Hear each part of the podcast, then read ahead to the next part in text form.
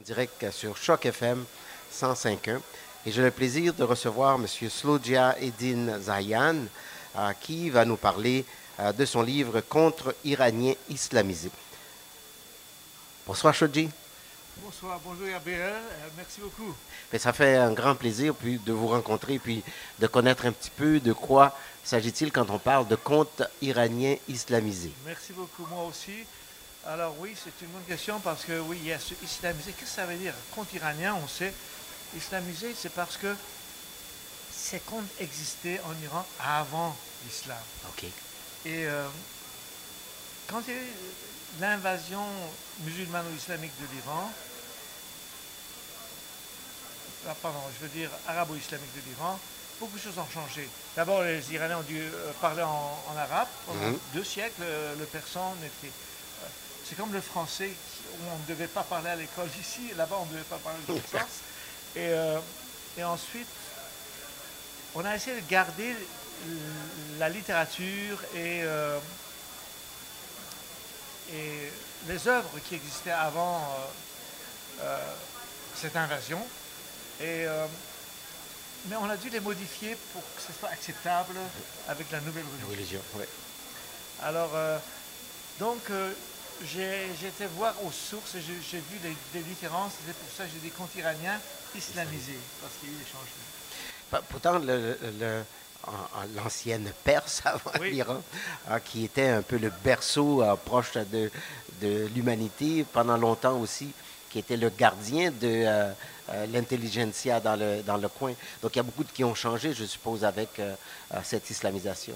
Absolument, vous avez tout à fait raison. Euh, on parle euh, de Cyrus, le, Cyrus le Grand, Cyrus, le, grand roi perse qui, euh, qui est le fondateur, si vous voulez, de cet empire iranien. Il, y a deux, il y a 25 siècles. Et on dit aussi que c'est en fait la première personne qui parle des droits de l'homme, des droits de, de la personne, des droits, surtout des droits des cultures.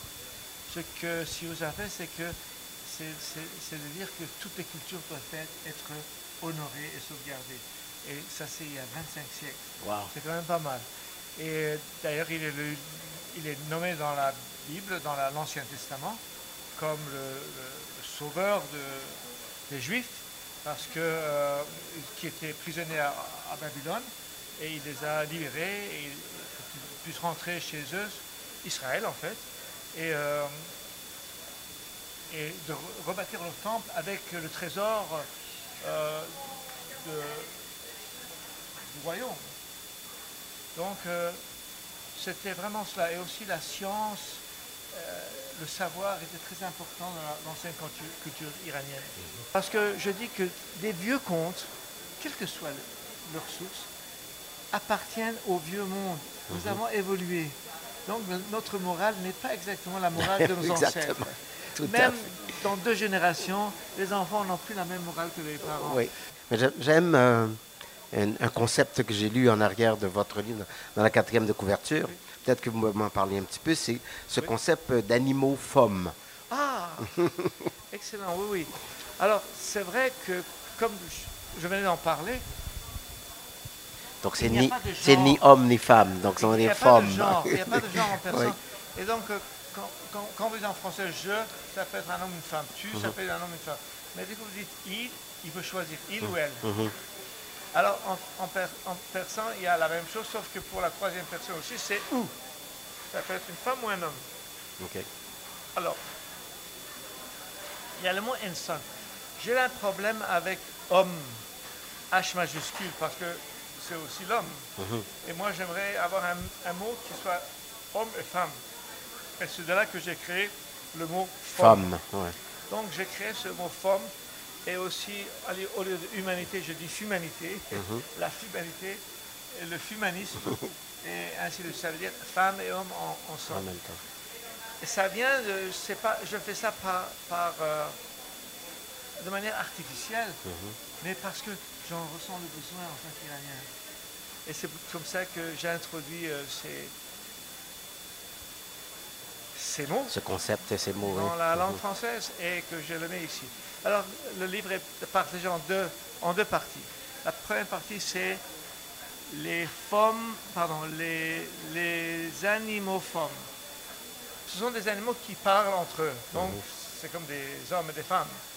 Et la deuxième partie, les, les personnages sont des, sont des femmes et des hommes, mais je, donne le titre de femmes animaux parce qu'ils se comportent encore de manière animale. Aujourd'hui encore, nous nous comportons un peu de manière animale et nous ne raisonnons pas suffisamment pour dire, par exemple, que nous sommes en en train de détruire toute notre planète et nous nous entretuons.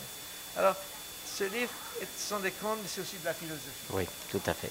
Alors, merci beaucoup, beaucoup de venir nous présenter euh, ces contes iraniens islamisés qui, euh, si vous êtes euh, venez faire un tour au salon, sont disponibles au kiosque du RFC, c'est le regroupement des éditeurs, oui, francophones. Eh, Pardon, oui. Alors, c'est ici, donc, et vous pouvez vous procurer ce livre. Euh, vous êtes là pendant que euh, M. Chaudia est là, mais il va vous faire plaisir de vous euh, dédicacer Oui, le avec livre. Grand plaisir, avec grand plaisir, merci. Alors, merci beaucoup. Merci beaucoup, merci. Merci, Gabriel. super. Bientôt.